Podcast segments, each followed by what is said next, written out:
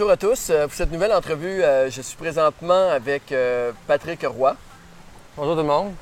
Euh, on est présentement au Mexique à la semaine de formation avec du Club d'investisseurs immobiliers du Québec. Puis euh, Patrick, c'est quelqu'un quand même que je connais depuis euh, en fait une bonne dizaine d'années. On a fait quelques semaines dans le sud ensemble de formation. Puis on a développé une belle relation.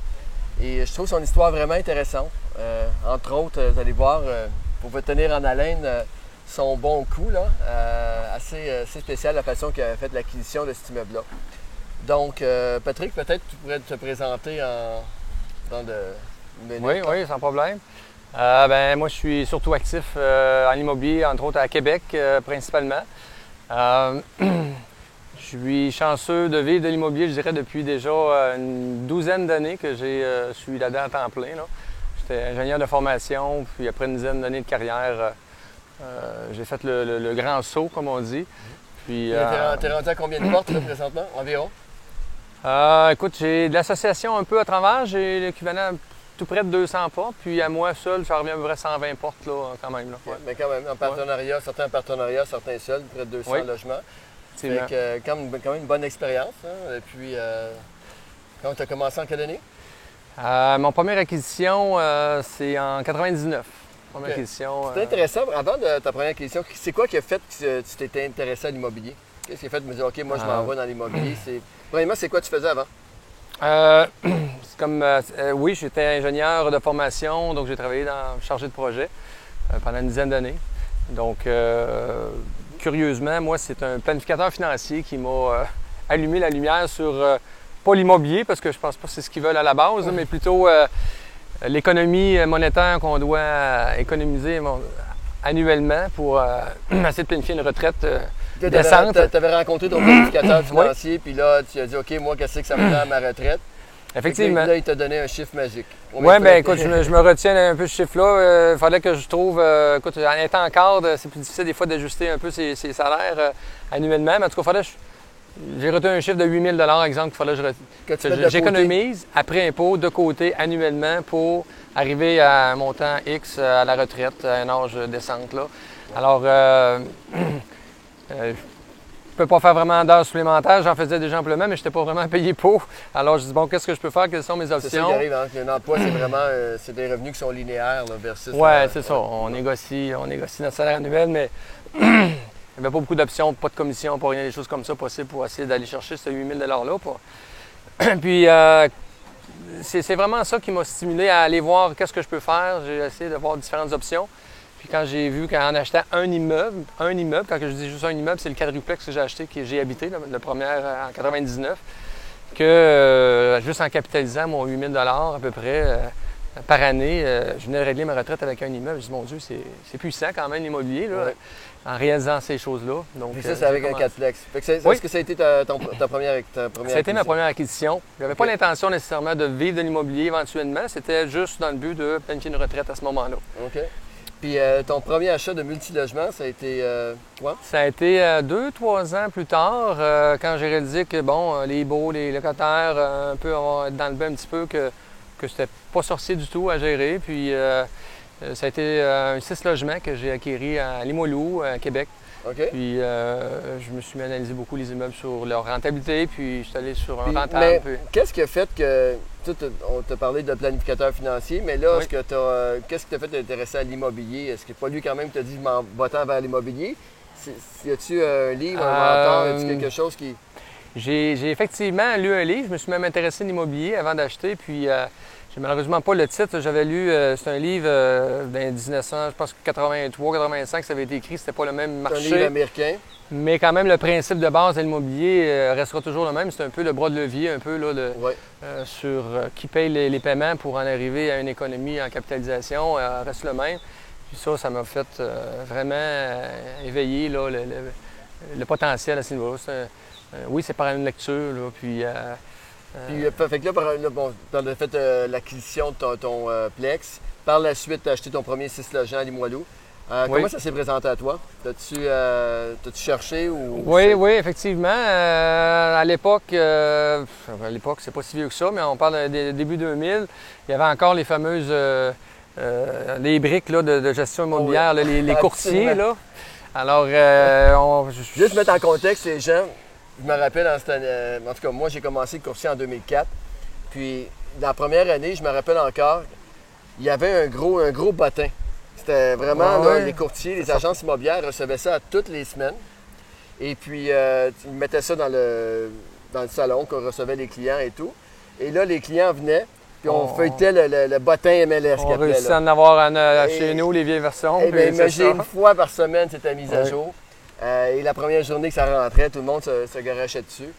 Euh, écoute, c'était vraiment. euh, ça, ça a changé pas mal. Mais l'Internet, quand même, en 2004, était à Ouais. commencer. euh, Les sites euh, étaient tous sur le web, mais il y a encore beaucoup de monde qui travaillait avec ça. Mais ça m'avait marqué. Il y avait beaucoup oui. d'informations parce que c'était des tableaux comparables, puis côté rentabilité, tu fais quand même. C'était fonctionnel. ouais. Oh oui, oh oui, effectivement. Alors, c'est de cette façon-là, en feuilletant, un peu comme un, euh, un listing euh, d'aujourd'hui de, courtier, là, en regardant ce qui était à vendre, puis en comparant. Euh, c'est comme ça que j'ai acheté mon premier immeuble. Puis même le deuxième immeuble, ça a été comme ça. C'est des listings. Je- j'étais quand même pas tant proche de l'immobilier encore, mais je m'intéressais, mais c'était pas mon occupation principale. Donc, j'y allais un peu euh, avec les disponibilités que j'avais, avec les contacts que j'avais, qui étaient. Fait que là, à ce moment-là, t'avais, pour ta mise de fonds, tu avais refinancé euh, ton plex, ta maison pour euh, commencer à acquérir Oui, des oui, déjà, euh, effectivement, le bras de levier euh, devait servi déjà après 2-3 ans, les montées en valeur dans le début, de, début 2000, ça prenait euh, quasiment pris 20 ta, par ta première là. mise de fonds qui a, fait, qui a roulé, ben, peut-être ta maison que tu as financée pour acheter ton plex, puis ensuite ta même mise de fonds que tu avais, la l'équité que tu as développée sur ton plex a permis Oui. d'acheter ton 6 logements? Effectivement, l'équité que je suis allé chercher, oui, parce que même le premier achat, euh, j'avais euh, des mises de fonds de, de- de 5% avec des remises en argent. Là, euh, c'était, euh, j'avais acquis avec vraiment pas beaucoup d'argent non plus, mais c'était vraiment l'équité que je suis allé chercher après 2-3 ans. Ensuite, ton Euh, prochain, l'autre achat que tu as fait par la suite, c'est? Ça a été, euh, comme je disais, un deux, deux fois un six logements. Puis pas longtemps après, euh, je, je, je, je- l'année 2005 fatidique pour moi approchait aussi. C'est là que euh, je m'étais dit, j'avais déjà deux, trois immeubles. J'ai dit, mon Dieu, c'est le fun, l'immobilier. Euh, je vais ça me lancer euh, potentiellement dans ça. OK, ça fait que là, tu, tu, tu songeais à ce moment-là. C'est qu'au départ, ton plan, c'était vraiment un plan de retraite pour Oui. remplacer, pour aller chercher ton fameux 8000 euh, par Exact. année de, de côté pour pouvoir Oui. avoir une retraite pour maintenir ton niveau de vie.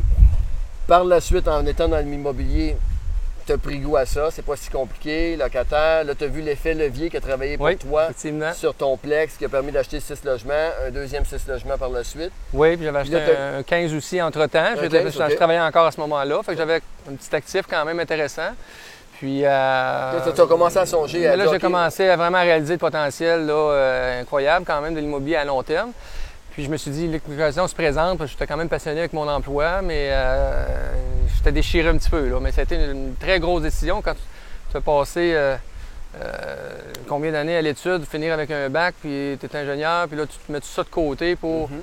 Tu lâches ta job, puis je me lance à l'immobilier. Honnêtement, ça a été une grosse décision là, que, que j'ai prise. ingénieur, la, la- euh, la- justement, la, la personnalité des ingénieurs, des gens qui aiment assez des choses structurées, assez planifiées. euh, donc, euh, c'était quand même. Effectivement. Fait que le gros move s'est fait en 2005 de mon côté. Bon, l'occasion s'est présentée. J'ai décidé vraiment de me lancer à temps plein en 2005. Puis, ça prenait un plan de match. Puis, le Ouais. plan de match de mon côté, euh, j'avais acheté euh, mon quadruplex, mon fameux premier quadruplex qui m'a quand même servi de tremplin, là, euh, je vais le raconter. C'est que je l'avais acheté, euh, il était, euh, la personne qui le vendait, le vendeur était en train de le vendre par unité de condo. OK. Puis moi, bon, il était dans ses débuts de travaux, euh, je l'avais rencontré, il y avait d'autres occasions ailleurs, lui, ça faisait son affaire de, de vendre, que j'avais acheté tel quel. Par contre, je dis, bon, les condos, j'étais stratégiquement très, très bien placé pour le vendre en condo. Puis je me suis dit, bon, écoute, je vais essayer ça. Première année, ça va être mon salaire. J'ai calculé, j'ai fait mes chiffres, j'ai fait ma vérification. Puis je dis, bon, ben, je vais commencer avec ça, puis je verrai la suite des événements. OK. Ça sera mon année. Puis là, finalement, j'ai j'ai rénové cet immeuble-là. tu as, t'as arrêté ton, ton J'ai emploi. arrêté mon Tu as emploi. lancé à temps plein pour rénover les, Oui. les logements ou condos. Là, Oui. que- Effectivement. Parce que là, si- on se comprend bien, c'est que là, ton plan à court terme était quand même de générer pas mal de cash flow parce que tu voulais rem- remplacer ton salaire. Oui, effectivement. Effectivement. Puis rem- Voilà. remplacer ton salaire, fait que là, à ce moment-là, c'est plus comme j'achète puis je vais faire de l'argent dans 5 ans ou dans 10 ans. Il fallait que ça, ça C'est une euh, dynamique qu'il faut être conscient, effectivement. Ouais. Dans mon cas, euh, c'était mon premier projet de condo parce que j'en ai fait plusieurs. Ah, OK. J'en ai fait plusieurs. euh, Euh, par la suite, c'est ce que j'ai fait de 2005 jusqu'à 2012-2013, je dirais. Là, j'ai fait même. plusieurs transformations condo. Mais c'est vrai parce qu'à partir de 2011, 2012, il a commencé à avoir des moratoires pour la conversion en condo. Euh, puis ça devenait de plus en plus complexe. Les, aussi, les, les locataires qui faisaient partie, qui ont été aussi euh, sont beaucoup plus instruits Oui, avec leurs droits, les lois, et ainsi de suite. Donc, euh, un petit peu plus complexe. Oui, Il y a les- aussi en 2012, 2013, c'est là que les condos ont commencé à s'essouffler. Exact. Par la surconstruction. À Québec, ça a été affecté exactement. par- beaucoup par ça. Donc, les ventes, les dernières ventes que j'ai faites ont été beaucoup plus laborieuses. J'ai déjà vendu un triplex en trois condos en l'espace de- d'un mois et demi. Puis à la fin, ça a pris euh, un an et demi, la dernière unité. Là. Fait que fait que là, c'est sûr le, profit, cash flow, le cash flow, euh, j'ai senti que le monde n'était plus là vraiment. Pourtant, on offrait le même produit, un super beau produit. Mais euh, j'ai su. Faut suivre de- le- faut de- suivre le marché. Exactement. Euh, OK, puis euh, fait que là, par la suite, euh, bon, t'as généré du cash à court terme, mais là, ton plan, quand même, à long terme, t'as- t'as ce que tu voulais t'as gardé quand même des... des- C'est-à-dire que tu générais du cash flow avec, Oui. les, avec les flips ou les conversions condo, et ensuite acheter des immeubles à long terme pour la retraite. Oui, moi je dirais que j'ai- acquis ça un peu, euh, un peu grâce à- au club, un peu là, avec M. Lépine. J'ai commencé à connaître le club dans ces années-là. Oui. Puis euh, le principe d'accumuler des portes pour le long terme, parce que oui, le, le flip, c'est moi je, l'ai fait depuis plusieurs, plusieurs années, j'ai adoré ça. Mais c'est toujours à recommencer aussi, nécessairement. C'est un revenu euh, actif, je dirais même, moins passif. Donc, il faut, faut, faut provoquer les choses, il faut faire bouger les choses. Mais à long terme, c'était pas ma vision. Moi, à long terme, c'était d'accumuler des portes, justement, pour euh, avoir plus le, côté passif, puis euh, éventuellement ralentir euh, les condos ou autres activités. Donc, moi, c'est vers cette optique-là que je visais. Donc, j'ai, en parallèle, pendant ces années-là, j'ai acheté des immeubles à revenus à, à côté, dont j'ai eu une association. J'ai même été jusqu'à acheter à Bécomo, sur la côte Bécomo, nord. OK. Oui, quand même. hein. OK, puis ce qui me pose la question, justement, puis on avait parlé euh, lors du dîner avant, euh, qu'est-ce qui fait que, pour toi, quand, quand tu regardes un immeuble, c'est quoi qui est important? La rentabilité ou la- l'emplacement ou la localisation? Je dirais, étant investisseur à temps plein, qui est un facteur important, Oui, dans le où je dirais que la rentabilité pour moi est très importante à la base là, parce que si je retrouve pas l'équité ou la rentabilité ou la liquidité à- en arrière d'un projet, pour moi, euh, je gagne. C'est mon revenu principal. Donc c'est important qu'il y en qu'en ait. faisant les- l'immobilier à temps plein, Donc le. MRN, là, la, la rentabilité de l'immeuble, pour moi, euh, c'est la base, mais aussi, bien entendu, la localisation, qui est quand même très importante. Pour moi, c'est mon deuxième critère. euh, si je pourrais avoir les deux dans la même place, c'est- c'est c'est vraiment primordial, mais si la MRN est là... Est-ce que tu vas sortir de ton territoire? Tu vas-tu aller en, en région pour aller chercher Ben, dans mon cas, je pense que c'est assez clair. hein? Ah, Je, suis allé assez loin. à c'est. Bécomo? Oui, effectivement. Euh, écoute, intéressant, Bécomo. On va tout de suite ouvrir la parenthèse là-dessus. Euh, co- comment tu fais en étant de Québec pour avoir un immeuble à Bécomo, qu'on s'entend que c'est quand même euh, plusieurs heures de voyagement? C'est Ah ouais. quoi la structure que vous avez là-bas? Premi- Ben, comprenez comment c'est arrivé à toi? Qu'est-ce qui a fait que tu es, parti à Bécomo?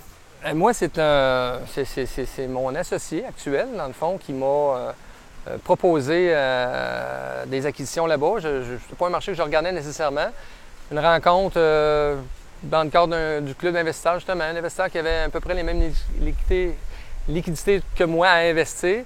Puis on avait un plan de match, mais il fallait, euh, il avait trouvé des immeubles qui étaient très, très rentables. Puis à ce moment-là, il y avait une incertitude dans le secteur avec euh, l'économie locale, puis euh, ça se replaçait. Donc euh, la rentabilité était là. Écoute, à Bécomo, la différence, c'est que les, ils ont quand même des bons revenus, euh, les, les- les- les gens là-bas. Donc, en fait, euh, oui, tu as raison, parce que Sept-Îles et Bécomo, les revenus mensuels de, pour un 4,5 sont le même prix qu'au centre-ville de Québec. Effectivement, c'est ce qui, est, ce qui est frappant, mais les valeurs, par contre, des immeubles sont beaucoup moindres. Alors, écoute, on parle d'à peu près 2008, c'est pas si longtemps que ça. Euh, Une valeur à Québec d'un immeuble, euh, bon, ça se situe autour de 90 000 peut-être. euh, 90 000 ouais, par logement. À peu près par logement, par porte. Tandis qu'à Bécomo, euh, quand on a fait l'acquisition, c'était même en bas de 60 000 la porte. Fait que était à 60 000, 90 000, mais les revenus mensuels Étaient d'un les loyer mêmes. 4,5 est à peu près le même. Donc la rentabilité était là, là, nécessairement. là. Ouais. Donc on a acheté des immeubles, c'était rentable. Puis c'est d'ailleurs grâce à cette rentabilité-là qui m'a permis d'avoir, pouvoir me permettre un gestionnaire.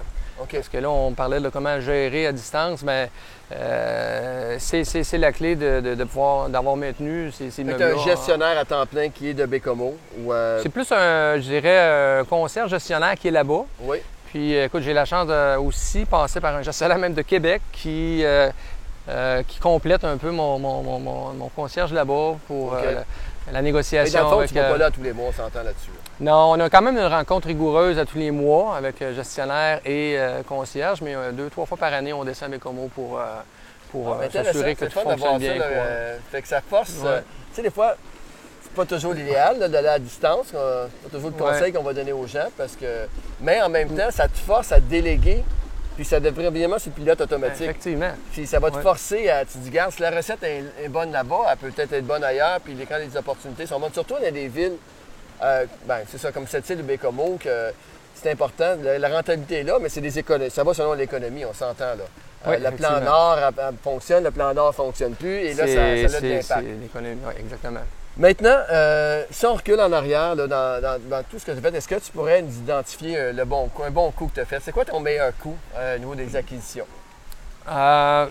Ben, bien entendu, j'ai fait quand même plusieurs bons coups avec mes condos aussi, parce que j'ai fait ça pendant euh, quand même 5-6 ans, 7 ans, euh, euh, des transformations en condo. J'ai demandé l'énergie, mais je considère quand même que c'est des bons coups, parce qu'on a eu plusieurs transformations, près de, je pense, une soixantaine d'unités de condos vendues quand même. Fait que ça a été super plaisant.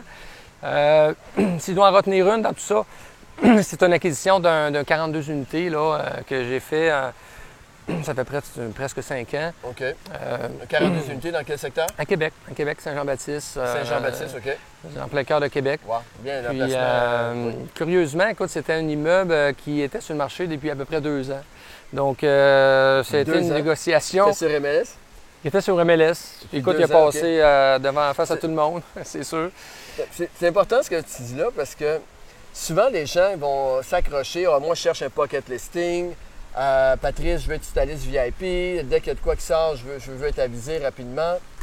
Mais ah, quand on regarde là, euh, dans nos transactions, souvent, puis, tu sais, peut-être pas la majorité du temps, mais vraiment, peut-être la moitié du temps, c'est des immeubles qui traînaient sur le marché depuis X nombre de temps. Puis, au départ, tu fais un offre, le propriétaire met son immeuble en vente, euh, tu sais, puis tu fais un offre au prix que de la marchande, mais lui, il est toujours un peu plus haut, bien sûr il n'est pas prêt à vendre, il n'est pas mûr.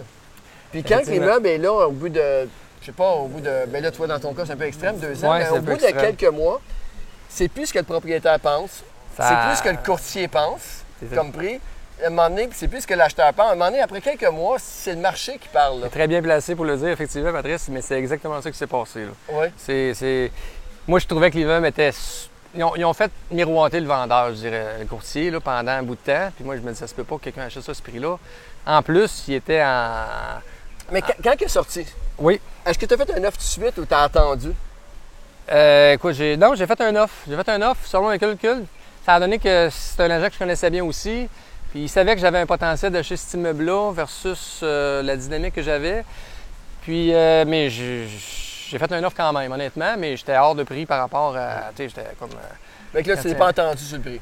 Non, mais il savait que j'existais. J'ai fait un offre sérieuse, était écrite.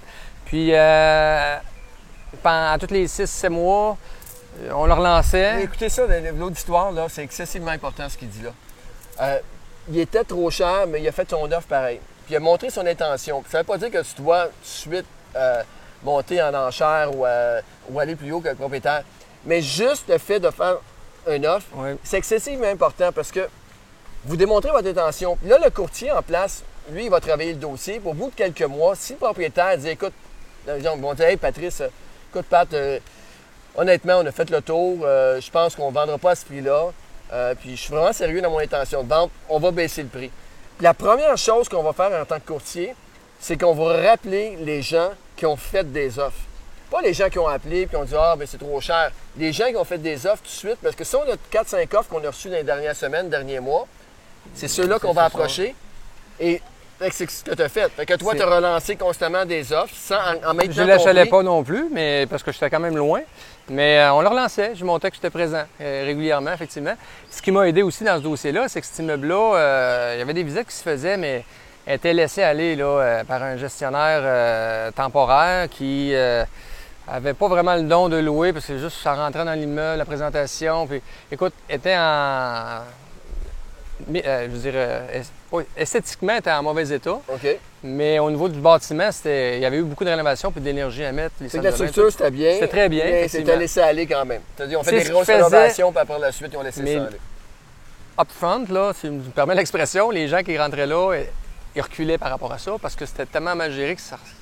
Il y avait beaucoup de travail à faire, mais c'était plus superficiel quand même le travail à faire. Puis avec un œil peut-être plus euh, d'expérience, ben, je voyais que c'était vraiment superficiel. Ce qui fait que.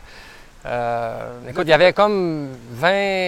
Il y avait plus que. Il y avait à peu près 25 appartements de libre dans les faits Sur 42. sur 42. Là. Fait que là, en appartant, pour moi, le problème, c'était, oui, c'est bien beau, là, OK, mettons qu'on s'entend, mais je peux pas acheter cette immeuble-là. Il n'y a pas une banque qui va vouloir me prêter de Dans l'argent 50 avec de vacants. 50 Donc, de vacants. Là, à ce moment-là, mais juste pour revenir en arrière, c'est que toi, tu as fait plusieurs offres. À un moment donné, il y en a une qui a. Vendeur, Ben, il a dit, écoute, OK, on n'est pas loin de s'entendre. On n'est pas loin de s'entendre, puis Mais là, ton euh, défi à toi, c'était. Tu dis, OK, quand Bon, même qu'on euh, s'entend sur le prix, mon financement, ça, Oui, ça va être compliqué. OK. Et là, le- Et là, écoutez ça, tout le monde, c'est là que ça devient intéressant. Ben, il fallait être un peu créatif sur euh, la façon de faire. puis, euh, écoute, on était à peu près à l'automne. Puis là, je me disais, bon, là, euh, les renouvellements, on s'en vient, on sait que c'est pour le 31 T'as-tu un offre décembre. d'achat accepté à ce moment-là? Oui, j'avais une offre d'achat à accepter sur le prix. OK. Euh, Puis à ton prix que tu avais oui. fait euh, il y a deux ans avant, à peu Oh, près? il y avait ou, pas, non, ça n'avait pas bougé beaucoup, honnêtement. Là. Oui, un vendeur était rendu vraiment motivé. euh, Excellent. Donc, il est vraiment, il- lui, il y avait, il avait d'autres projets. mûr. Il, était, il avait, voulait son argent aussi. Donc, euh, qu'il était très motivé. Puis là, quand il a vu que je tenais euh, le focus, là, euh, il- on a eu une super belle collaboration euh, dans tout ça. Mais moi, euh, j'ai expliqué la situation. Je dis, écoute, là, euh, 24 logements, là, ça n'a pas de bon sens. Moi, je peux pas présenter ça. Puis c'est un peu mal propre, c'est ci et ça. Fait j'ai proposé de, de- de- de prendre la gestion complète de son immeuble parce qu'il n'y avait rien à perdre de toute façon. C'est vraiment pas tant bien géré. J'y déposais quand même ses revenus. Je m'en gardais une petite chose. peu. Fait que là, si on comprend bien, là, là j'aime Ouais. ça. Là. Tu as décidé de prendre charge. En sens où, que, regarde, Ouais. l'immeuble est laissé aller. Même matin, je m'en vais à la banque, puis je- ça passe pas, c'est sûr, parce qu'il y a trop de vacants. Donc, puis là, ton prix te satisfaisait, c'est un bon prix Oui. par rapport au revenu. Fait qu'au lieu de dire au vendeur, regarde, euh, baisse ton prix encore parce que tu as 50 Ah, ce que tu as dit, regarde, je vais prendre avantage de ça. Moi, je suis prêt à faire la job. Donc, à mettre le temps, également l'argent, je sais, je ouais. sais pas, j'aimerais ça que je rentre en détail là-dessus. Mais je vais m'en occuper des locations, je vais monter ça à un niveau raisonnable, puis ensuite, je vais le présenter à la banque. Puis embarquer dans ton plan. Oui, j'avais l'avantage d'être juste avant les renouvellements. Donc, je suis allé par priorité. J'ai. Ben là, à un moment donné, euh, je voyais ça aller, puis j'ai dit, bon, mais là, il faut vraiment que je mette de l'argent aussi là, de mes poches dans une immeuble qui ne m'appartient pas. Fait qu'à un moment donné, c'est comme, euh, là, t'as peu, là, il faut, faut que tu te protèges aussi, là. Fait que, Ouais. euh, d'un coup, que ça tombe pour une raison X, là. alors, ce que je me- que j'ai fait à ce moment-là, j'ai j'ai pris une garantie sur l'immeuble. Avec mon notaire, on a fait ça en et due forme. Regarde, je n'ai pris plus que moins en garantie, puis si jamais... Parce que euh, non pas seulement tu t'occupais au niveau euh, du temps de gérer, de remplir ça, mais également tu as investi Oui. un peu d'argent pour mettre les, logements à niveau. Exactement, oui, les, les- les aires communes, je commençais par là, parce que c'était- là la lacune principale. Tu rentrais là, puis être un futur client, futur locataire de là, euh, tu voulais même pas louer à la base. là, tu sais. fait que juste les aires communes, parce que il était, il- c'était pas très beau dans les aires communes, puis ça. Là, Quand il était à laisser aller. Là. puis là, toi, ben là, tu as commencé à faire des rénovations, remplir ça. rafraîchi ça, effectivement. Puis mis les locations en vente. Puis là, ben, euh, écoute, nous, on a reloué, on a reloué au, au bon prix. Oui. Puis quand j'ai présenté mon dossier à la banque. Combien qu'il y avait de euh, Ah, mais il n'y avait plus de vacants. Là. Il y avait plus de Euh, vacants? Il n'y avait plus de vacants, à 2-3, mais là, Là, en combien de mois après, hein, ça a été. euh, J'ai, écoute, ça a été en. Ça, ça- ça a fait assez long, là, quand même, mais j'ai.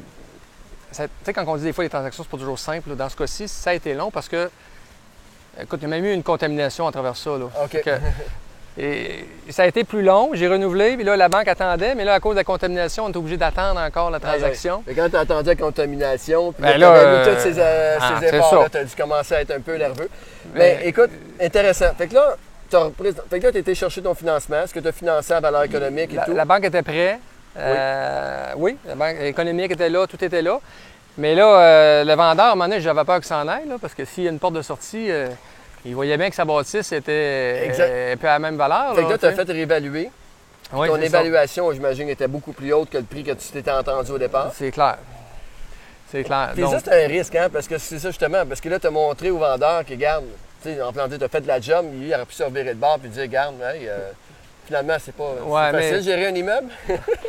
Ouais, c'est pas. Ouais. Mais tu sais, je pense que le la, la bonne, échange qu'on a eu ensemble, Ouais. on avait quand même une bonne ration. Puis on les a pris un par un. Puis tu sais, il était pris avec une contamination aussi. Là, qu'il voulait se retirer, il fallait que ça soit réglé. Fait qu'on a tout réglé ça ensemble. Puis on a renégocié.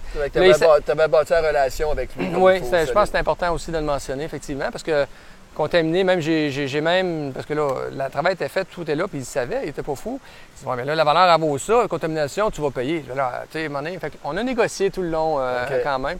Donc, euh, mais euh, toutes les contaminations faites, ça n'a pas coûté euh, Fait les que yeux de là, la finalement, si on, si on retourne en arrière par rapport au prix que tu Oui. entendu, par rapport à l'évaluation qui s'est faite, Oui. euh, fait que t'as pas, euh, je veux dire, étant donné que l'évaluation est montée beaucoup plus haute que le prix entendu, est-ce que tu as réussi à refinancer par la suite ou lors de l'acquisition, tu dirais, quasiment pas déboursé? lors de l'acquisition, j'ai pratiquement pas déboursé grand-chose. Pas déboursé. Fait que c'est pour ça qu'il fait que c'était un bon coup. Oui, Puis, effectivement. je trouve ça, Pat, vraiment, là, je trouve ça vraiment, vraiment intéressant comme histoire parce que souvent, euh, les gens, là, euh, tu sais, t'as- t'as pris, pris charge de quelque chose en voulant dire, regarde, je vais encore chercher pendant six mois et avant de trouver une occasion. Je sais là qui est devant moi. Vendeur, il est prêt à collaborer. Tu t'es structuré avec un professionnel, avec un notaire pour te sécuriser aussi. Puis par la suite, ben, ça t'a permis de, puis en même temps de connaître l'immeuble aussi. Oh hein, oui, ben avant, oui, dire, de faire de la J'aurais fait exactement le même travail après le propriétaire. C'est juste que là, j'ai devancé, je l'ai fait avant. Puis, j'ai, puis ça m'a j'ai comme. Ça t'a avantagé parce que tu au niveau de ta mise de fonds, automatiquement, tu n'aurais pas pu avoir la même chose. Quand même, Non. il aurait été plein à ce moment-là. Normalement, ce travail-là, j'aurais fait ça, j'aurais acheté avec une mise de fonds. Puis un an après, j'aurais été refinancé. Là, il m'aurait redonné un peu euh, le plus-value, si on veut. Mais là, ça s'est fait à une transaction. J'ai travaillé avant, elle est montée. Fait que c'était la mise de fonds d'un immeuble de quand même de 2 millions près, là, Wow. avec euh, zéro mise de fonds. Là. C'est quand même. Écoute, euh, félicitations, c'est vraiment intéressant, vraiment Ouais. une belle histoire pour ça. Ouais. Écoute, euh, on va finir avec ça, il reste quelques minutes. Si tu aurais recommencé, Pat, est-ce qu'il y a quelque chose, y a-t-il une transaction que tu ferais différemment ou est-ce qu'il y a quelque chose dans, dans- dans ta carrière au niveau d'investissement que tu ferais différemment aujourd'hui avec tout, parce que là, par la suite, bien sûr, tu as suivi les formations et tout ça. Oui. Euh, Qu'est-ce que tu ferais différemment si, si, si tu en aurais? Euh, écoute, je, je regrette pas beaucoup de choses que j'ai fait. J'ai pas fait tant d'erreurs flagrantes, mais je pense que c'est important, c'est passer à l'action, puis on apprend au fur et à mesure. J'aurais commencé plus tôt. Ça, c'est certain que euh, j'aurais commencé plus tôt parce que l'immobilier, c'est, le temps aussi qui fait que ça devient plus intéressant. puis, euh, formation, je dirais, à l'époque, euh, il n'y avait pas d'option de formation beaucoup, là, mais aujourd'hui, avec l'Internet, puis tout, euh, les connaissances que- qui se partagent, c'est, primordial. J'aurais, j'aurais grandi plus vite, probablement, au départ, Ouais. parce que même cette acquisition-là, c'est un peu grâce euh, au club aussi là, que j'ai réussi à peaufiner là, euh, le financement. Donc, euh, la formation est, est pas négligeable, là, vraiment pas. Donc, j'ai jamais recom- c'est de recommencer un peu plus tôt, peut-être Oui. te former un peu plus tôt. Mais ça, quand même, ce que j'apprécie, c'est que formations sont très importantes. C'est pour ça qu'on Oui, est ici oui, cette non, semaine euh, d'ailleurs. aucun doute. Euh, réseautage et tout ça, le- quand tu vas Oui. réseauter dans les, dans, les, dans les différents clubs immobiliers. Mais ça te permet Euh, aussi ouais. de, de créer des associations, puis faire ton équipe gagnante. On parle souvent d'équipe, ton équipe de rêve. Là. Ben, le réseautage euh, te permet ça, justement, d'aller. C'est personnes, Ce qu'on vit ici cette semaine, à tous les soirs, à tous les midis, on a des dîners. euh, tu sais, euh, on, est, on est 80 personnes, fait que euh, veux, veux pas, tu, vas butiner un petit peu partout puis aller chercher des, trucs de tout le monde. Oui, les formations sont intéressantes, là, mais c'est beaucoup plus important que ça. C'est le réseautage qu'on fait puis les histoires. Hier soir, il y avait deux, je ne veux pas donner de nom, mais il y a des gars qui ont, ont conté leur histoire en détail après une coupe de verre. Puis c'est incroyable comment ils ont bâti ça. Puis c'est vraiment. Enfin, le réseautage est super important. Donc, euh, Patrick, merci. Merci beaucoup. Vraiment apprécié. Euh, puis peut-être un mot de la fin. Euh, Est-ce que tu aurais peut-être un, un livre, un mentor, y quelque- euh, ou un podcast, quelque chose que tu suggères aux gens? Mais écoute, ça, ça, ça se résume aux formations. Je dirais, moi, mon, mon mentor, c'est- c'était euh, longtemps M. Lépine. Oui. M. Lépine, euh, c'était une inspiration pour moi. Tu sais, accumuler des portes, c'est. À un moment donné, c'est c'est des choses qui, qui, qui- que ça a sorti de sa bouche, là, puis à un moment donné, tu t'enregistres ces choses-là. ça a une influence à long terme. Il y a une certaine profondeur. Donc, je dirais, dans ce cas-ci, là, qu'on a réussi immobilière. Ouais. Puis, euh, c'est films mentor ont, pour moi. vraiment là. impacté Ouais. beaucoup de gens. On s'en rend compte encore cette semaine là, avec les dizaines de personnes ici qui ont accumulé euh, des centaines de portes. Euh, a au moins une dizaine qui ont des centaines de portes, puis de voir l'impact qu'il y a eu dans, dans ces gens-là.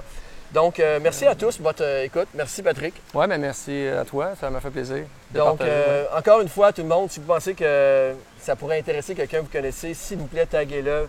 Encore mieux que ça, le partager, ça ferait vraiment, ça serait vraiment apprécié. Donc, merci à tous. À bientôt. Ben, merci bien.